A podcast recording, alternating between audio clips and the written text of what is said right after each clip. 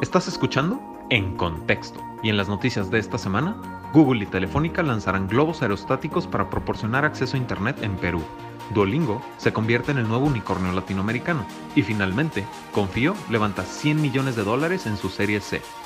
Yo soy César Miramontes. Y es momento de ponerte en contexto.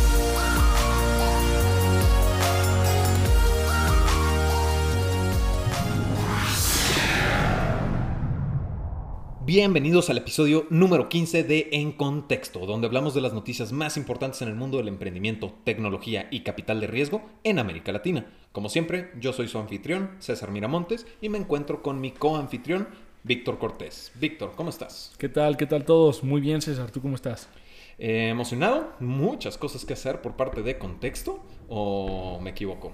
No, es, ha sido una semana bastante agitada en cuestión de de emprendimiento. En general el ecosistema ha, visto mucha actividad eh, estos últimos días, entonces creo que además del episodio interesante que les trajimos la vez pasada, este particular también va a tener mucho de qué hablar.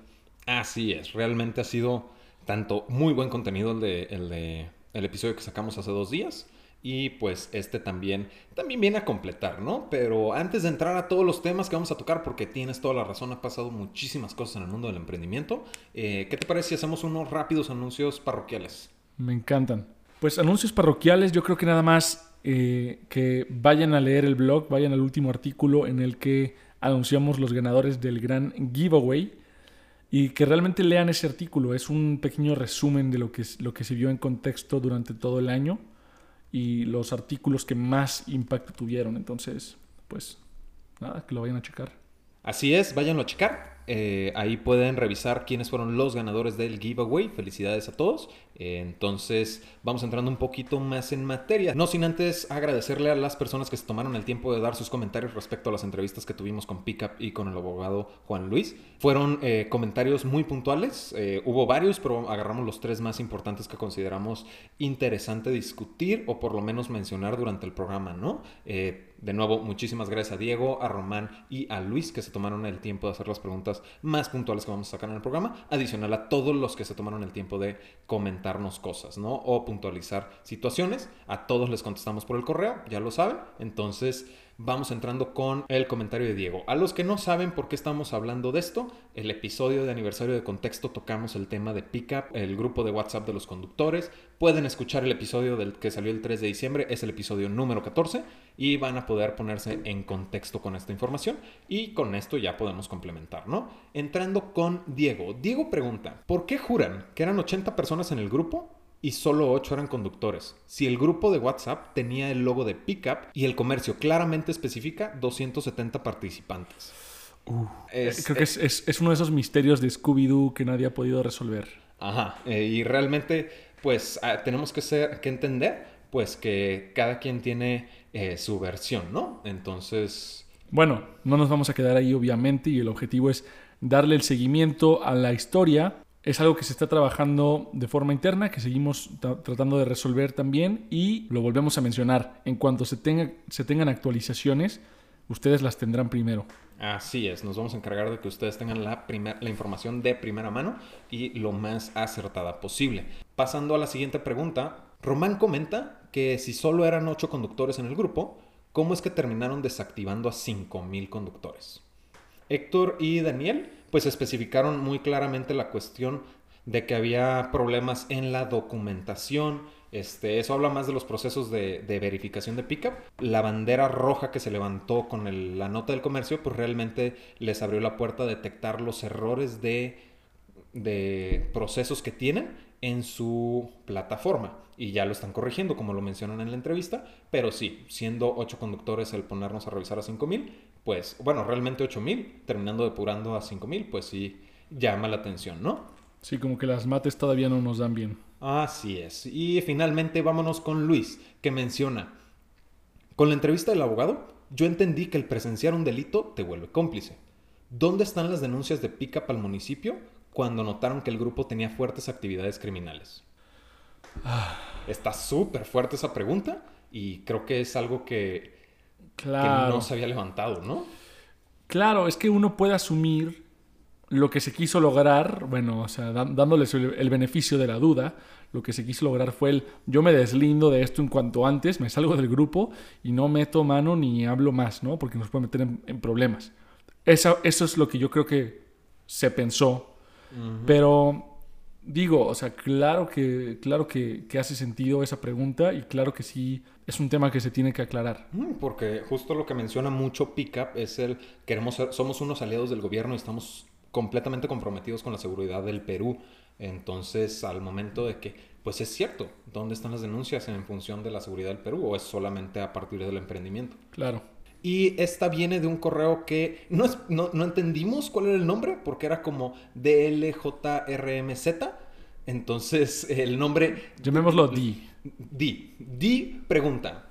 Y está muy puntual esta pregunta. ¿Exámenes psicosométricos? ¿Apenas?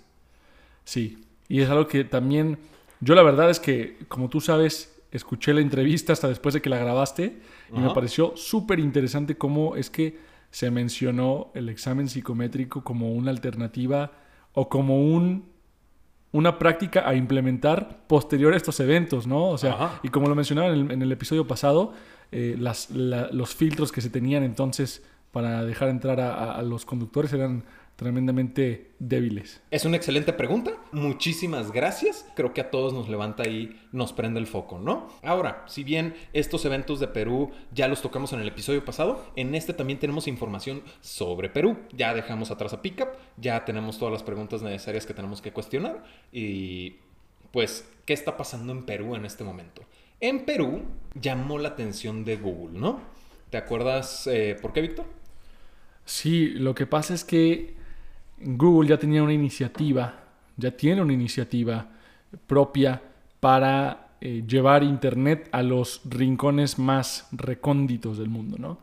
Y em, se alineó bastante bien con otra iniciativa similar de Telefónica, la, la, empresa de telecomunicaciones española. Así es, la iniciativa de Google se llama Proyecto LUN, L-O o-N. Que bueno, más que Google es Alphabet, ¿no? La empresa, la holding, la empresa madre de Google, Alphabet, tiene esta iniciativa llamada Loon. Muchísimas gracias por complementarme ahí. Eh, en efecto, tienen el proyecto Loon y como lo menciona Víctor, tienen la meta de llevar el Internet a los espacios más recónditos del mundo, ¿no? Entonces, pues llega a Perú, donde está Loreto, que se encuentra ubicado dentro de la selva del Amazonas. Entonces es alrededor del 35% de espacio geográfico de Perú.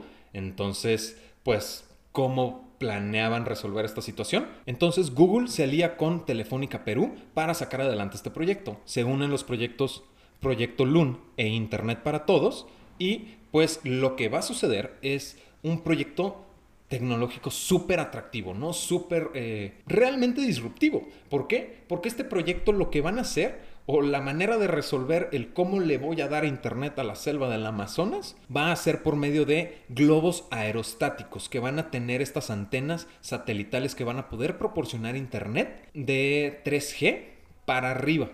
Entonces, con esto van a lograr cubrir esta zona eh, un poco recóndita dentro de la geografía de Perú, que es Loreto. Ojo, el proyecto todavía no se lanza. tienen todavía, están esperando la aprobación del municipio, no, del Ministerio de Comunicaciones y Transportes del Perú.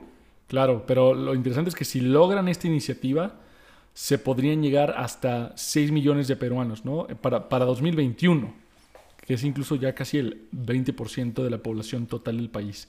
Entonces, digo, o sea, llegar a estas áreas de una forma tan elegante, tan sofisticada, me parece una... Es lo fantástico de la eh, tecnología, ¿no? Exacto, o sea, y no quiero decir altruista porque obviamente creo que sí existe un factor... negocio detrás, claro. Obviamente. ¿Quién dijo que no puede haber negocio y beneficio social al mismo tiempo, no? Así es, porque también acordémonos que están atacando un área que no tiene acceso a Internet, que es un recurso... ¿Te imaginas tú el día de hoy sin tener acceso a Internet?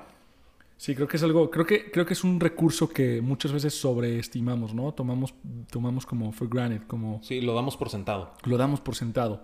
Ahora, esto parece que el beneficio es inmediato y está acotado en más internet para más personas. Sí, pero lo que yo realmente veo es que existen mucho más oportunidades de mejora de la calidad de, vida de las personas en general, apoyado y apalancado del emprendimiento. Si se puede llegar a más personas a través de Internet, entonces más emprendedores van a poder ofrecer productos de valor para, eh, para comunidades que no están bancarizadas, por ejemplo. Eh, se van a poder ofrecer servicios de salud que están mejorando también la calidad de vida de las personas. Entonces yo la verdad estoy muy estoy emocionado para ver cómo esto se desenvuelve. Estaría bien también investigar los, los, los pormenores quizá de algo de este estilo, pero de entrada creo que es una iniciativa que puede tener un gran impacto en la sociedad. Tienes toda la razón en la cuestión de los pormenores, porque si es eh, una si hay una cultura que gira alrededor de algo que no es el Internet, como lo que estamos nosotros acostumbrados, pues realmente es la aceptación, ¿no? El tiempo que puede tardar en aceptarse este, este programa. Adicionalmente, también la solución de problemas que pueden venir. Lo estamos viendo desde un punto de vista privilegiado, realmente, el, la bancarización, el acceso a la salud, que es inmediatamente nos vamos a health techs, nos vamos a fintechs, pero también debe de haber unos problemas que realmente nosotros ahorita no vemos, porque es gente que no tiene acceso, no tenía acceso a internet y pues resulta que ya puedes empezar a solucionar eh, cosas con esto, ¿no? Sí. Digo, en este momento no se me puede ocurrir uno porque agradezco mucho mi situación privilegiada. Sin embargo, sí puede haber unas ideas muy grandes. Sí, o sea, sí puede haber problemas que quizá no lleguemos a ver desde esta perspectiva. Así es. Pero sí, yo lo veo bastante bien. Y ahora creo que, creo que hace sentido eh, conectar esta noticia con otra de las que tenemos planeadas mencionar porque justamente hay un participante que es común en ambas noticias, ¿no? Alphabet está involucrado en el nacimiento del nuevo unicornio. Ya basta de hablar de unicornios, pero realmente llegó a una evaluación de 1.500 millones de dólares, entonces pues sí, técnicamente se convierte en uno. Mi queridísimo Duolingo. Duolingo, directamente desde Guatemala. Mira, Luis Bonan, que es el emprendedor, es, es guatemalteco, pero la startup nace en, Pittsburgh y de hecho ya se pueden ver algunos medios tratando de, llevarse el crédito latinoamericano diciendo que es de Pittsburgh. No es de Pittsburgh, es de Guatemala City. Así es, orgullosamente latinoamericano. Entonces, pues sí, en efecto, nuevo unicornio latinoamericano es el famosísimo búho verde de Duolingo. Justo, y lo interesante es que parecería que para que para llegar al estatus de unicornio hay que levantar rondas por encima de los 100 millones de dólares en tu serie B. Pero realmente Duolingo está levantando 30 millones en una serie F, ¿no? F, así Entonces, pues es un, fue un crecimiento un poco más, más eh, lento, constante, pero a mí me parece fenomenal. O sea, ¿quién dijo que el crecimiento acelerado solo por crecer es el objetivo, ¿no? Y creo que Dolingo lo, están, lo está haciendo bastante bien. Eh, es, parte, es, parte, de un proceso, no es nada más el sobreinflar las rondas, ¿no? Y el adquirir eh, la medalla de convertirte en un unicornio, ¿no? Y un unicornio de Latinoamérica o lo que sea del mundo. Finalmente ser un unicornio tiene un peso dentro del mundo del emprendimiento, pero no es la finalidad convertirte en unicornio, ¿no? Totalmente, totalmente.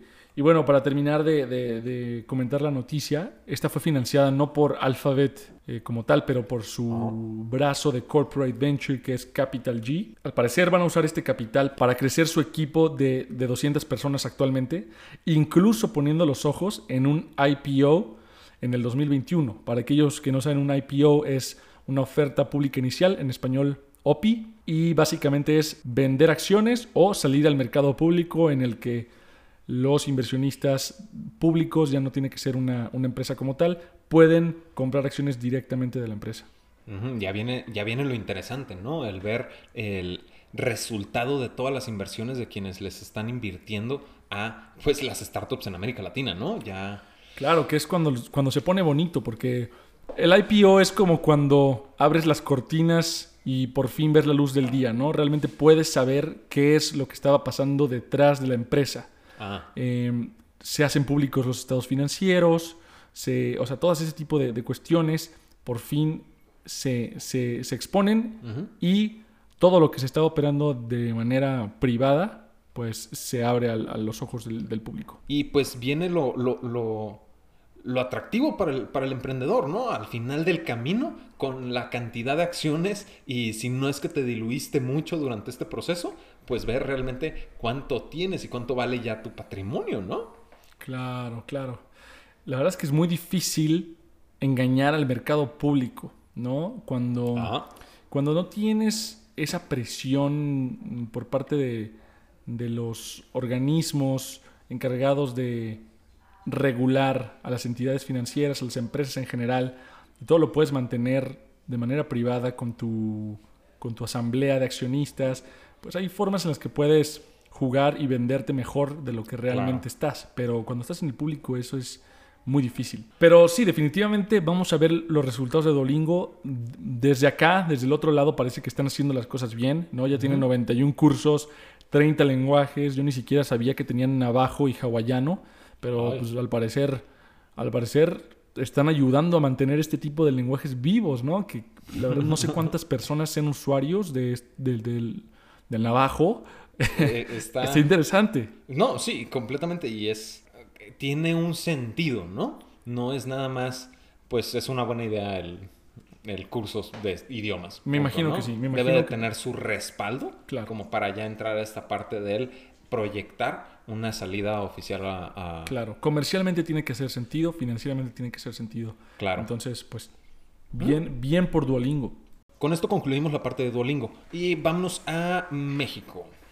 En México, pues Confío, creo que ya habíamos hablado de Confío, si no, vamos eh, describiendo el modelo, ¿no? Confío es completamente una fintech que se encarga de proporcionar préstamos a pequeñas y medianas empresas. Justo. Con la intención de potenciar su alcance. Entonces, Pues sí, más que nada como ofrecer esa liquidez que a veces las pymes no tienen, ¿no? Ajá. Cuando tienes que vender a cartera, cuando tienes esas cuentas por cobrar y, y dices, ¿sabes qué? Se me está a punto de acabar Ajá. el efectivo en caja, ¿qué hago? Bueno, pues un pequeño préstamo te puede salvar el trasero y puedes continuar las operaciones. Pues sí, alguien que venga a rescatarte finalmente, porque a mí me entran varias pequeñas dudas, ¿no? En materia, en materia de la noticia es que alguien, ¿quién habrá sido? Le invirtió 100 millones de dólares en su serie D. ¿Quién habrá sido? Masayoshi Son, que es Ah. realmente el- la mente maestra detrás de SoftBank, pero bueno, más bien Marcelo Claure, que es quien está a cargo del, del Vision Fund, eh, quien está liderando el, el fondo latinoamericano de SoftBank. Pero sí, ya sabían ustedes que no podía haber un episodio de contexto sin hablar de SoftBank. Así no es. quiero, ya no quiero, pero realmente yo creo que cada semana se está viendo una inversión, ¿no? Está- Realmente cada semana impresionante. son muy pocos episodios en los que hemos tocado, en los que no hemos tocado casos de SoftBank. Gracias por darnos de qué hablar. Claro. Digo, vamos a dejar de hablar de eso al respecto hasta que se acaben los 5 mil millones de dólares que tiene destinado SoftBank para América Latina. Y probablemente no, porque le vamos a seguir dando seguimiento a sus, portafo- a sus empresas de portafolio. A eso iba, vamos a entrar a la parte interesante. El, ok, a ti te invirtió SoftBank en, en 2019, ya estamos en 2021. ¿Dónde andas? ¿Qué estás haciendo? ¿No? Claro. Prometiste tantas cosas y estás atorado aquí. En el caso de Confío es muy interesante porque no fue hace mucho cuando Goldman Sachs les otorgó un préstamo de 100 millones de dólares. Deuda. ¿no? En este caso es equity, 100 millones en equity, y realmente también se podría especular que llegan a los mil millones de dólares. Todavía no hay una evaluación confirmada, es pura especulación, pero tratamos de buscar más información al respecto. Ok, dos cosas que yo quiero tocar en esta situación y es el que no, no solo fue SoftBank el inversor, también participó QED Investors, Kasek Ventures y Bostock Emerging Finance, ¿no? Todos estos fueron los que participaron en esta serie de De Confío. Ahora, eh, y esto está muy interesante porque Confío menciona que planean sacar un producto llamado Consiento. Uh, me gusta ese branding. Suena, suena atractivo y lo que mencionan, de nuevo, no hay nada concreto. Lo que mencionan es que planean que este producto proporcione asesoría o proporcione servicios financieros y también asesoría legal. Entonces sí, bien consentiditos. Así es, entonces realmente aquí a mí me levanta un poquito la bandera. La semana pasada eh, habíamos hablado de Walla, que recibió la inversión de SoftBank, ¿no? Por 140 millones, 150 millones. 150. Ah, alrededor. una- no, se- 150 millones de dólares una serie C. Así es, entonces, eh, pues ahí yo puedo ver que si están planeando sacar Consiento con adicionales servicios financieros y acaban de invertirle a, a Ualá, y ya habíamos hablado de esta manera interesante de, de SoftBank de invertirle a alguien para que todos sean ganadores en el ecosistema, para que todos sean triunfadores dentro de su portafolio, pues siendo Walla una, un, neobanco, mezclarlo con un... Eh, mezclarlo con créditos, puede haber ahí algo interesante. y de hecho, qué interesante porque es un, es un, un cabo suelto que todavía no, no, había hecho la conexión. Si te fijas, en Brasil están haciendo muchas inversiones en e-commerce, marketplaces muy particulares y luego agregadores de todos estos eh, servicios en conjunto.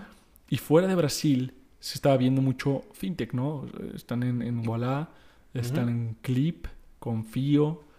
Eh, bueno, creo que también tienen ahí en Kavak, que es más como marketplace, como, como e-commerce, pero de todos modos, ¿no? O sea, se puede ver esta línea en la que están acomodando todas las piezas de, de su rompecabezas eh, hasta que se acomode todo y haga sentido. Exactamente, es un juego bien interesante porque ya lo hemos mencionado varias veces, el portafolio de SoftBank pueden colaborar y encontrar una sinergia muy atractiva, por ejemplo, en Brasil, con la cuestión de marketplaces, ¿no? Porque la mayoría de las inversiones del fondo destinado para Latinoamérica han sido para Brasil, pero llegan con Nuala, llegan con Confío, llegan con Clip, entonces traen muy, pueden encontrar o puede ser que estén encontrando esta fórmula para mezclar o hacerlas trabajar en conjunto para lograr algo muy interesante porque es súper normal en los fondos de inversión.